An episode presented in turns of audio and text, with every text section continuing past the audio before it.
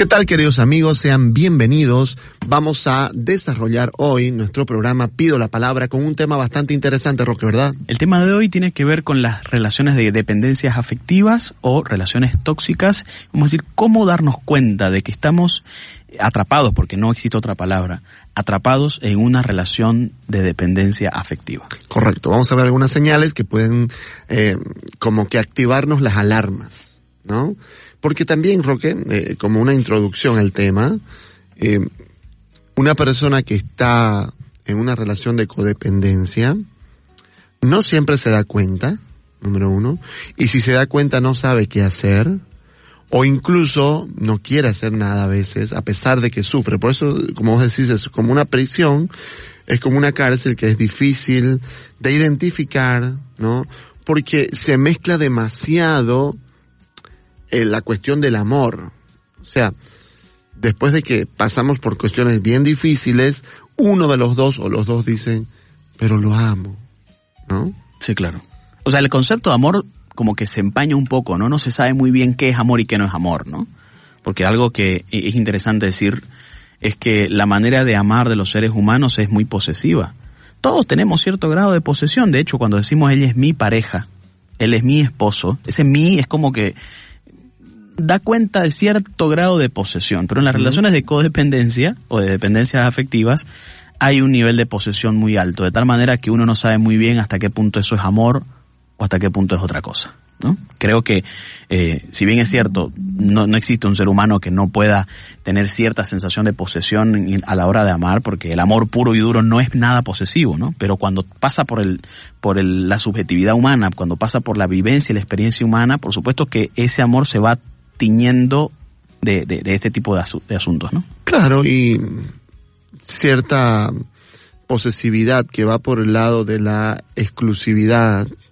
Tampoco es que es algo, o sea, no, no, es para decir que el amor verdadero no es nada posesivo, porque bueno, el amor verdadero ahí estaríamos hablando del amor de amistad. Sí, claro. El amor de amistad tiene esta, esta connotación y por eso es maravilloso la sí. amistad. Porque entonces no hay una posesión, ¿no? O sea, es verdad que igual digo que es mi amigo, pero cuando digo que es mi amigo, pues simplemente estoy diciendo eh, que, que yo lo acepto exactamente como es. Claro. Eh, el, el, hay una la, libertad, libertad, absoluta. Libertad. ¿no? Mientras que en la pareja no. Exacto. ¿No? Hay cierta posesividad, hay cierta dependencia mutua, que es correcta, que es Por buena. eso todos tenemos ciertos niveles, el problema está en los niveles, ¿no? Correcto. El problema está en los niveles y mantener, por ejemplo, en las relaciones de codependencia es normal que haya mucha intensidad. Todas las relaciones tienen cierta intensidad por, porque son pasionales, ¿verdad? Pero cuando esa intensidad está desregulada, probablemente tenga ciertas complicaciones de las que vamos a hablar un poquito más adelante. Correcto. Comencemos entonces a ver cuál es la primera señal de que es posible de que mi relación sea una relación tóxica o de dependencia. Un rechazo rotundo o tendencia a la eliminación de los espacios personales del otro. Es okay. decir, cuando todo lo que hace por fuera de lo que hace conmigo me resulta amenazante. Amenazante. Entonces. Hay gente que dice, Roque, yo estoy tranquilo cuando estoy con ella. Pero cuando no estamos juntos, siento que, siento que la odio, siento que, que, que, que, que, que me la está haciendo, siento que me está mintiendo, siento que es una mentira, siento que está haciendo una o, vida paralela o, a la o mía. incluso no puedo yo hacer lo mío tranquilo. Claro.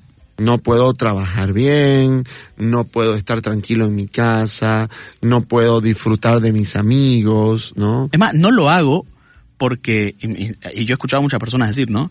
No salgo con mis amigos porque yo sé que si salgo él también va a salir y cuando él sale yo me pongo mal, entonces prefiero no salir con mis amigos para que él no sienta que tiene el derecho de salir también, por decirlo de alguna manera. Eso es complicado, Porque se entiende de que eh, la frase está juntos pero no revueltos, ¿no? Es decir, estamos juntos y hay una parte de esa construcción de la relación, no importa si este es un matrimonio o más aún si es un, solamente una relación de noviazgo, eh, si hay espacios personales. Y gran parte del establecimiento de la relación, sobre todo al inicio, en los primeros meses, tiene que ver con conversar sobre estas cosas. Mira, a mí me gusta sí. ir al estadio, la verdad que yo soy hincha de Oriente, eh, mira, yo suelo tener el café con mis amigas estos días, suelo tener un club de lectura. Entonces, cuando uno va mm, introduciéndose en ese espacio de compartir los espacios personales, eh, empieza como esta conversación. Gran parte de las relaciones de codependencia ahí empiezan mal.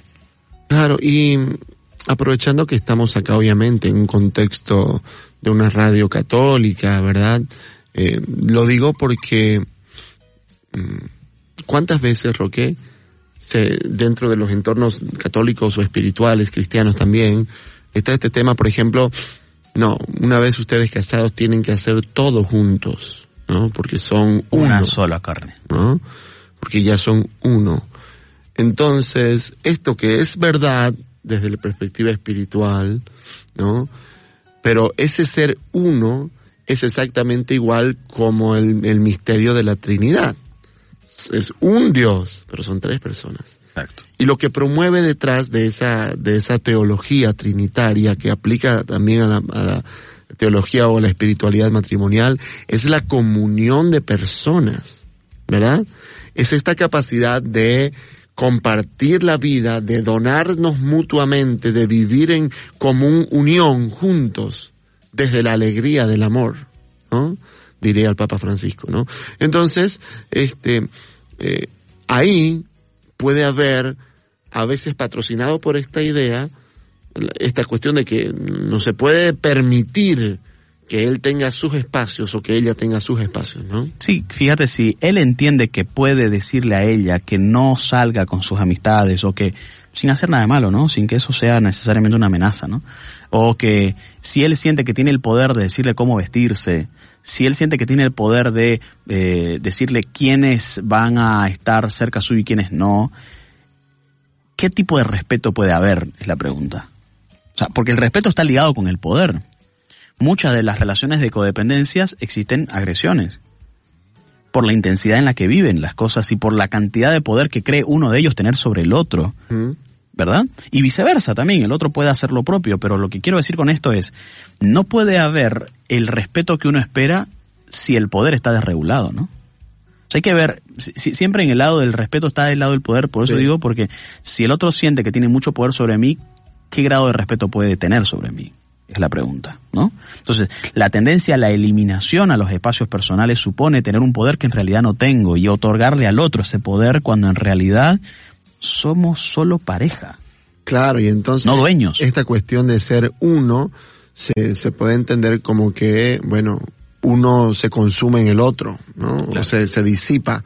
Y hay uno que tiene atrapado bajo el pie al otro. Y, muchas veces pasa esto. Cuando estoy en una relación de dependencia afectiva, estoy tan metido en la relación, estoy tan absorbido por la relación que ni siquiera sé quién soy. sí, es verdad. Me cuesta saber qué me gustaba hacer, me cuesta saber qué disfrutaba antes de la relación, me cuesta saber Claro, por eso es que La vida que yo tenía. Por eso es que uno entiende lo terrible que es una ruptura de un tipo de relación así. Exacto, por eso se hace difícil después terminar, porque si termino no tengo algo. ¿Quién soy si no soy la esposa de? Exacto. ¿Quién soy? Bueno, y en el matrimonio, en fin, podríamos discutir algunas cosas, pero ¿quién soy si no soy la pareja de? Exacto. ¿No? Y ahora, ¿quiénes son mis amigos? Si mis amigos eran los amigos de él o de ella, ¿no? Entonces, obviamente, ahí, como, como vos decís, cuando se, se mezcla demasiado, ¿no? De una manera patológica, el uno con el otro, en el otro. Como estamos condenados a estar juntos. Claro, al final es una condena terrible que hace que, que no se pueda eh, estar bien, lo, lo, lo cual nos lleva a, la- a la segunda señal, ¿no? Exacto, la segunda señal es ese rechazo o sensación de amenaza que uno o el otro siente sobre la familia o las amistades de su pareja. Claro, entonces decíamos si el primero tenía que ver con no hay espacios personales, eh, Todo lo que hacemos lo hacemos juntos, o no lo hacemos. bueno, esto también ya eh, de pronto todo lo que se haga por fuera o las amistades que teníamos antes de ser pareja, todo eso se vuelve una amenaza absoluta. Eh, seguramente vos has escuchado un criterio que no me parece tan, tan equivocado para los matrimonios, de decir, ok, este, una vez que te casaste, tendrías que regular mejor la relación con ese mejor amigo que tuviste siempre. Yo creo que hay una parte de ahí que puede ser positiva, buena, sobre todo si eh, este amigo se convierte en lo que podría ser mi esposo, digamos, ¿no? En el confidente que podría ser mi esposo. Entonces, si ya tengo un confidente por fuera que es mi amigo de toda la vida, bueno, ¿para qué voy a hacer? Es que regular es una palabra que me gusta mucho, eliminar no, Claro. ¿no? Ahí está el, de- ahí está este es el detalle, ¿no? Cuando uno siente amenaza, siente que quiere eliminar todo. en realidad, ¿no? ¿Y para qué le vas a hablar a ella? Además que, conmigo. hablando de, de- de pensamientos, vos sabes que está el pensamiento de mucha gente, Roque, que entre hombres y mujeres no hay amistad, claro. ¿no? En algún momento puede suceder algo. En algún momento esos amigos pueden llegar a ser pareja. Entonces, claro, una persona que piensa así como muchísima gente y empieza a tener una pareja que tiene un buen amigo, una chica que tiene, un- o al revés, él tiene una buena amiga, es una amenaza directa, ¿no?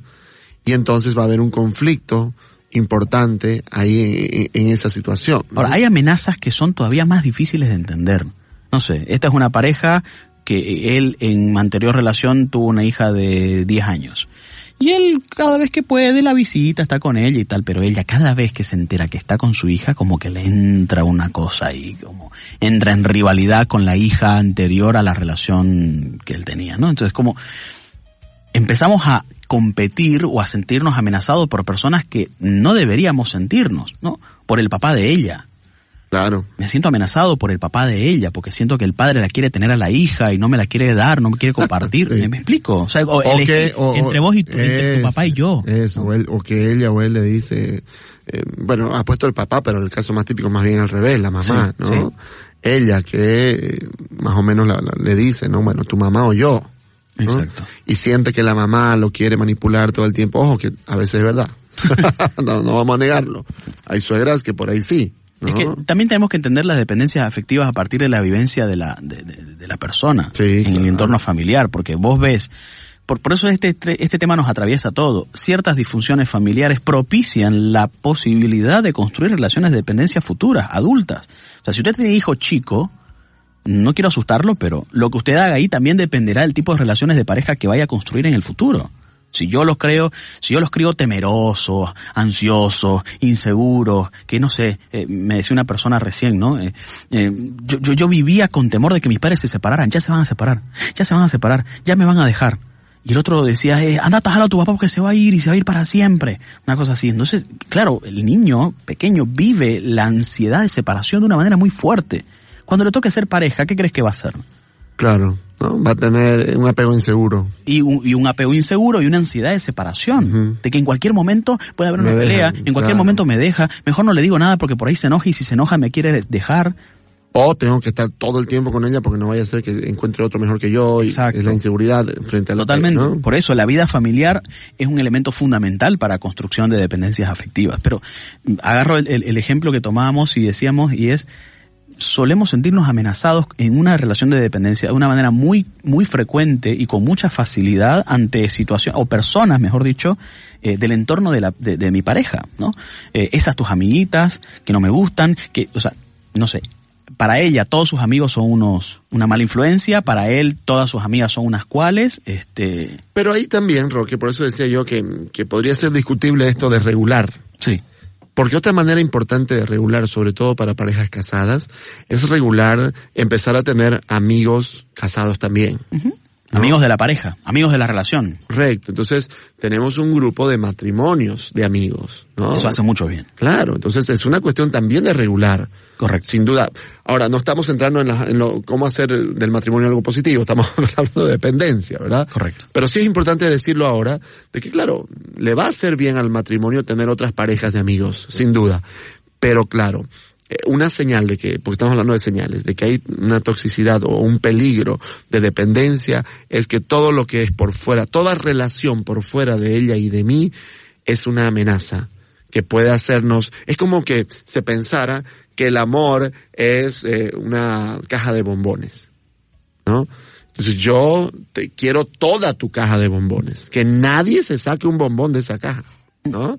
Nadie saque, alguien quiere sacar, le doy en la mano. Nadie, yo quiero todos los bombones de tu caja, ¿no? Y bueno, no es posible. Claro. No es posible. Además, lo que no es posible, porque yo solito, yo no puedo hacer feliz a mi esposa. No puedo. Es interesante punto ese. No puedo. Mi esposa necesita tener a su familia, necesita tener a sus amigas, necesita tener su trabajo, su pasión, sus pasatiempos. El trabajo empieza a ser una amenaza para muchos. Sí, ¿no? sí, No claro. vas a trabajar, no, yo lo voy a sostener todo. eh, hasta podemos entrar en retórica de que económicamente es mejor tenerte en la casa porque gastamos un montón de cosas. Aunque detrás de eso muchos hay de no quiero porque no tengo bajo control lo que pasa en tu trabajo. No puedo controlar con quiénes te relacionás, no puedo controlar quiénes se dirigen hacia tu escritorio. ¿Se entiende? O sea, muchas de esas, no todas por supuesto, pero muchas de esas propuestas o ideas que nacen en ese contexto nacen de, de, la dependencia afectiva, ¿verdad? Y claro, cuando no somos sinceros con esos miedos, Ricky, no hay cómo sanarlo. En la pareja, lo único que puede sanar es lo que decís. Muchas veces yo lo vivo internamente y actúo en consecuencia de ello, pero no le digo, oye, sabes que te soy sincero, tengo miedo de perderte. Claro. Ojalá pudiéramos ser claros en la relación. Actuamos a través del miedo a perder, pero no le decimos lo que pasa es que a mí me da miedo. Cuando vos te vas con tus amigos, yo quedo pensando en qué podrías estar haciendo, en qué te pueden invitar, en qué te pueden proponer, y yo me muero de temor. Cada vez que vos llegás yo siento que respiro, y cuando te tardás yo la verdad siento esto. Si fuéramos igual, así de sinceros, Ricky, tu pareja podría hacer otra cosa, pero se siente todo el tiempo intimidada. Interesante porque fíjate que es, es una contradicción, ¿no? Recordaba mientras hablabas eh, la terapia focalizada en las emociones, ¿no? Que hemos, nos hemos formado un poco en esto. Y cómo esta terapia se trata de conectar emocionalmente a la pareja, ¿no? Reconectar muchas veces. Es interesante que una pareja dependiente emocionalmente o afectivamente, eh, puede estar desconectada al mismo tiempo emocionalmente, mm. viviendo de miedos, pero no hablando sobre esos miedos. Exacto. ¿No? Viviendo las consecuencias de, de los miedos que tenemos ambos, de los rencores y heridas que tenemos, pero no discutiéndolas al respecto. Mostramos la reacción, pero no la emoción que está detrás. Mostramos la, la claro, la rabia, mostramos este el enojo, la irritabilidad, el mal humor, pero no mostramos el dolor, el miedo que está detrás de ahí. Y, digo, que es una contradicción porque si ellos están todo el tiempo juntos y se, se, entendería que están súper unidos, pero en el fondo hay cosas que no se están diciendo. Totalmente. Y hay que decirlas. Totalmente. Otra señal, hablando de las señales de si estoy o no en una relación de, pues, de dependencia afectiva, es que suelen ser relaciones que se viven las cosas con mucha intensidad. Intensidad a la hora de discutir, intensidad a la hora de reconciliarse, y eso los lleva a estar como apegados adictivamente a algo que saben que no les hace bien, pero que no pueden salir. Aquí se me ocurre, Roque, vos no sé qué pensás, pero es posible que una persona que haya tenido unas relaciones o un conjunto de relaciones dependientes, la siguiente también lo sea. O sea, la persona ya está predispuesta a generar una dependencia emocional. No sé qué pensás de esto, te lo digo, ¿sabes por qué? Porque he visto algunas personas que empiezan a tener una relación y a las dos semanas le dicen te amo como no he amado nunca a nadie en mi vida. Y es uno de los dos el que toma la iniciativa de hablar de intensidad, ¿no? Y entonces a los tres meses quieren casarse y él le propuso matrimonio y qué sé yo. Entonces, eh, ahí no estamos hablando de que la relación, porque la relación está comenzando. Claro. Es difícil que la relación sea tóxica, pero entonces yo, yo sí me pongo a pensar que es posible que hayan personas que desarrollen un estilo de amar. Sí, en general, en general sí. Los estilos de amor, hay algunos que propician más la construcción de relaciones de dependencia. Pienso, por ejemplo, en el, en el típico baile o en el típico escenario de la enfermera y el, enferme, y el enfermo, ¿no? Qué sé yo, generalmente, de hecho, las personas que entran en relaciones de dependencia, muchos de ellos han sido en su familia, donde ellos son hijos, han sido cuidadores. Han sido cuidadores. No se han dejado cuidar tanto, han sido cuidadores, han sido este, personas que han estado bajo cuidado de, o por el contrario, han sido personas deprivadas de cualquier cuidado. O sea, personas a las que no han sido atendidas. Y entonces uno pone expectativa en la pareja lo que debió hacer mamá. Claro. ¿No? Sea, yo le pongo a mi pareja expectativas paternas o maternas y no me permite verlo como pareja. ¿Cuántas, cuántas relaciones, por ejemplo, de este tipo sienten, eh, sienten mucho sufrimiento porque se dan cuenta y dicen, yo parezco su mamá? Mucho, muchísimo. Parezco su mamá de un adolescente, ¿no? Entonces, claro, él busca una mamá. Y, ella se comporta como mamá. Y ella se comporta como mamá por consecuencia de ello, pero llega un momento en el que dice, no tengo una pareja. Claro. Me siento sola. O me siento solo. Y ahí es importante hacer algo al respecto, ¿verdad? Pero retomo un poco la idea de, de las adicciones y es, es difícil salir de ellas porque estoy mal con vos y estoy peor sin vos. Estoy, estamos mal juntos, o sea, queremos matarnos cuando estamos juntos y, y, no sé, queremos morirnos cuando estamos lejos. Y se hace muy difícil. Y ese drama puede durar largos meses. Por eso es que muchas personas hacen terapia individual aunque están hablando de la pareja, no hacen terapia de pareja para explorar ese vínculo y realmente decir, ¿por qué estoy tan apegado a esto que sé que me hace mal? Claro. ¿Por qué estoy tan apegado a esta relación que sé que me hace mal, pero no puedo salir? Y hace mucho bien en buscar ayuda, porque a veces ese es el punto de partida. Eh, Hace, y- e incluso, Roque, yo he conocido testimonios que creo que son testimonios importantes, dos tipos de testimonios eh, de fe. Un tipo de testimonio donde la relación era muy, muy tóxica, con violencia, con todo, y que entonces uno de los dos va a buscar ayuda precisamente, y trae al otro, y Dios sana esa relación. Ujú. Quizás es un testimonio maravilloso. Pero también he visto testimonios de una persona que está igual, sufriendo mucho violencia, qué sé yo, y va, intenta, pero no, el otro no quiere venir, y aquí le ayudan a dejarlo. Este es un testimonio también. Claro. O sea, porque si estamos en una relación, por más que sea sacramental, que está amenazando la vida física, emocional, psicológica mía, de él, de nuestros hijos, la iglesia misma recomienda que la separación, por lo menos temporal, es, es lo que hay que, es lo que hay que hacer, ¿verdad? Correcto, correcto. Entonces, es importante buscar ayuda para decir esto, ¿no? Sí, y muchas veces uno no se da cuenta de esto, ¿no? Por ejemplo, eh, una de las cosas que uno explora en las relaciones de dependencia y entro en la última señal es que no hay reciprocidad. No hay, reciprocidad, no hay te doy, me das, te sostengo, me sostenés. Estoy, me explico, una persona me decía, Roque, yo no le cuento mis problemas a mi pareja, ella me cuenta todos, yo no le cuento ninguno, porque este, em, me dice, ah, ya, eh, ¿comamos algo? No, no puede ponerse en ese lugar de apoyo, ¿no?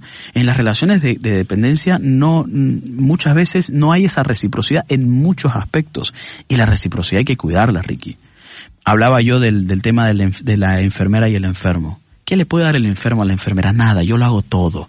Pero ¿qué pasa cuando ese enfermo se cura? Se va y ya se y se queda sola. Es muy bueno ver cómo esos patrones afectivos que vamos repitiendo entre una relación y otra nos van generando la soledad de la que después sufrimos, vamos nosotros construyéndola, los miedos de los que después nos quejamos o padecemos, vamos nosotros proporcionándolos y creo que muchas veces el hacer terapia o el buscar a alguien con quien voy pensando todos estos asuntos me permite descubrir la naturaleza de ese vínculo y saber con qué facilidad, por ejemplo, le deposito expectativas de mi padre a mi pareja. Claro. ¿no? Y yo digo, claro, es que, es que es una pareja. Y pareja justamente sobreviven a partir de la reciprocidad. Y muchas veces en las relaciones de, de codependencia no existe esa, esa, ese ir y venir. No importa, yo lo perdono todo, dejo pasar todo, eh, no rindo cuentas de nada, no quejo de nada, eh, yo soy como Madre Teresa de Calcuta, amo incondicionalmente, pero después me terminó quedando vacío. Claro. Y eh, es el caso también de la persona que es infiel. Eh, lo he visto, no he visto poco, pero lo he visto. Eh, entonces se le descubre la infidelidad y el infiel es el que se indigna. ¿Cómo vas a buscarme? ¿Cómo vas a buscar mi celular? ¿Cómo vas a... Me voy de la casa. Ahí está la, la manipulación, ¿no? En las relaciones de dependencia hay mucha manipulación. Mucha, Sí. O sea, te, te hago sentir culpable, Culpable. de algo que probablemente no. Te, te vuelco las cosas con mucha facilidad. Eh, ¿Qué más? Te, me victimizo y por, tanto logro que este- sigas estando aquí. O sea, en las relaciones de dependencia tiene que haber algunas herramientas y las herramientas por excelencia en las relaciones de dependencia son la manipulación, porque así logro que el otro haga lo que el otro sabe que no tiene que hacer, pero termina haciéndolo. Culpabilización, victimización, amenaza, si vos me dejás yo me mato, Mm, nunca vas a conseguir a nadie, te olvidás que te doy un peso para tus hijos, Sí. O nunca vas a ver a tus hijos. o nunca vas a ver a tus hijos, Si te vas, cruzas esa puerta, nos perdés para siempre. nos vas a dejar, si me dejas a mí, nos dejas a todos. O sea, Hoy a cosas más, más terribles, como amenazas ya más, más fuertes que también hay, ¿no? también las hay. ¿no? Te voy a hacer perseguir, um, te voy a hacer lo bien posible. Y lamentablemente muchas de estas, Ricky, terminan, ¿sabes dónde? En las noticias. Sí. En las noticias. No vaya a creer, usted creer que son personas que eh, han estado en la cárcel, personas delincuentes que terminan cometiendo crímenes pasionales. Cuando uno explora los crímenes pasionales desde el punto de vista psicológico se da cuenta que hay una relación enfermiza en medio de todo eso. No estoy diciendo que todas las relaciones enfermizas terminan así, pero mm, nadie pensó que podía terminar así. Te, te animas a- ayer hablábamos con una terapeuta de, de Argentina y nos contaba un caso, ¿no? Que tenía que ver con esto, con algo que salió en Argentina, eh, y, y, y que claro, ¿no? Esta persona sí hizo muchas denuncias, ¿no? Buscó ayuda, dijo esta persona me quiere matar, más o menos así. Eh, y, es, es un, es un escándalo. Eh, al final la mató. Perdón que hablemos de esto, pero, pero es importante decirlo. Pero lo, lo, lo, lo interesante es Lo que, lo que se conoce es que la vio en la calle y le dijo, vení, subite al auto un ratito, quiero hablar un ratito por vos, por favor, solamente esto y después no nos vemos más. Y le dijo, ya. Y después ahí la mató. Claro, entonces esa es la cuestión de la dependencia, Roque. Porque eh, cuando hay la dependencia, él pudo haber sido el peor desgraciado conmigo. Yo sé que no debía haberme subido, pero no puedo no subirme, ¿no? Y eso cansa al, al resto, ¿no? Cuando yo le digo, mira, me hace mal, ¿sabes que ya no me contés de él? Porque ya sé que después vas a volver. ¿Sabes que ya estoy cansada de eso? Ya estoy cansada de que me vengas y cuando estés mal con él venís y llorás, pero sé que después, dos días después, vos me dejas a mí con la rabia y estás con él de nuevo. Y es que justamente eso es lo que no puede dejar de hacer. Claro, porque si no la persona después se queda sola Se también. queda sola. Y cuanto más sola se queda, más fácil es. Que vuelva, que Exacto, más fácil es decir, lo único que tengo es él, lo único que tengo es ella. Me tocó algo así, ni modo, y bueno, se resigna a vivir un tormento, digamos, ¿no? Eh, pero bueno, no, eh, no nos pongamos tan dramáticos, Mm. pero sí es importante decirlo, ¿no? Todos los feminicidios de los que, o por lo menos una gran parte de los feminicidios, esto que pasó acá en Cochabamba, bueno, eso es una cuestión de psicopatía, ¿no? Sí, claro. Eso es otra cosa. Pero eh, donde ha habido una relación que terminó generando una violencia extrema de, de muerte de uno de los dos o de los dos, ha habido una dependencia emocional que no ha podido ser atendida de la mejor manera y que no pudo ser este, superada, ¿no? Exacto. Y por eso es un tema tan necesario de hablar que, que no se habla, Roque, ese es el punto. El punto es que se habla del desgraciado de él, del asesino, de, de que, que normalmente es el hombre, ¿no? Pero no se habla de la relación de dependencia que había entre los dos. de la naturaleza de los vínculos, del tipo de vínculo psicológico y patológico que ya venían teniendo, pero que, que no hicieron mucho al respecto. Claro. Y por eso este es un programa, eh, le hemos dedicado un programa que es un programa preventivo. Correcto. Esa es la idea, ¿no? Para el que está escuchando en este momento y siente que, ten- que tiene estas señales, ¿qué tiene que hacer, Roque? Buscar ayuda. Claro. Buscar ayuda. Eh, hasta, hasta la hora de buscar ayuda existe manipulación. No, no me gusta contar mis problemas a nadie, todo lo resolvemos entre nosotros dos. ¿Para qué vamos a meter otra gente entre nosotros? Eh, hay, que estar, que estar muy ojo al charque en eso, decimos nosotros por acá. Y es eh, cuidado porque si, si, y uno dice, ay, que nunca hicimos porque él nunca quiso. Bueno, vaya usted. Es que nunca hicimos porque ella nunca quiso. Vaya usted. Y explore y tome la decisión de hacer algo al respecto porque si se, se queda ahí usted, probablemente se va a terminar absorbiendo en una situación que desgasta mucho, que es muy amoroso, pasional, intenso, pero que ya no se sabe muy bien cuánto de amor queda ahí. Sí, y antes de ir a la pausa, eh, me escribe, está escuchando a mi esposa, ¿no? Y bueno, quiero decir porque me parece interesante lo que dice. Primero que le dio chiste mi ejemplo de la caja de bombones, muy estilo Forrest Gump, dice. Pero dice, claro, no se habla de la relación de dependencia porque tras que se habla de eso, la gente se indigna y dice, dejen de culpabilizar a la víctima. Claro. ¿no? Y obviamente dice, no es culpabilizar a la víctima, es intentar prevenir y leer las señales a tiempo. Ese es el punto, que hay una ideología ahí. Sí. Esto es un feminicidio porque hay un macho desgraciado que mata a las Que mujeres. por el solo hecho de ser mujer él la mató. Claro. No es así. En la gran mayoría de casos. Hay psicópatas, está bien, es verdad. Pero son, son muy, muy pocos. La gran mayoría de los casos de violencia familiar o de violencia, porque muchas veces es la violencia que ya había que un día se pasó de la mano. Exacto. ¿No es cierto? Que muchas veces llegaron a ese punto en que ya tenían el cuchillo, pero... ti- Y un día lo usaron, pues. Y exacto. Y, y ojo, puede ser tanto el uno como el otro. Claro. Tanto el uno como el otro, ¿verdad? Y, y lamentablemente el acontecimiento es ese. Y por eso es importante hablar de esto, de, la, de las relaciones que se tienen que prevenir, de estos vínculos afectivos que tienen que ser curados y sanados y que tienen que lograr evitarse todos estos dramas y todas estas desgracias que después están saliendo en las noticias. El amor es maravilloso y el amor se lo vive con mucha, con mucha, eh, con mucha verdad, con mucho, con mucha estabilidad. El amor nos ordena la vida, el amor nos estructura, somos seres amados y, amantes. Em, pero el amor, cuando no se encausa de la mejor manera posible, puede generar el mayor de los dolores y eso puede sacar lo peor de nosotros, como también puede sacar lo mejor. Por eso hay que intentar amar bien.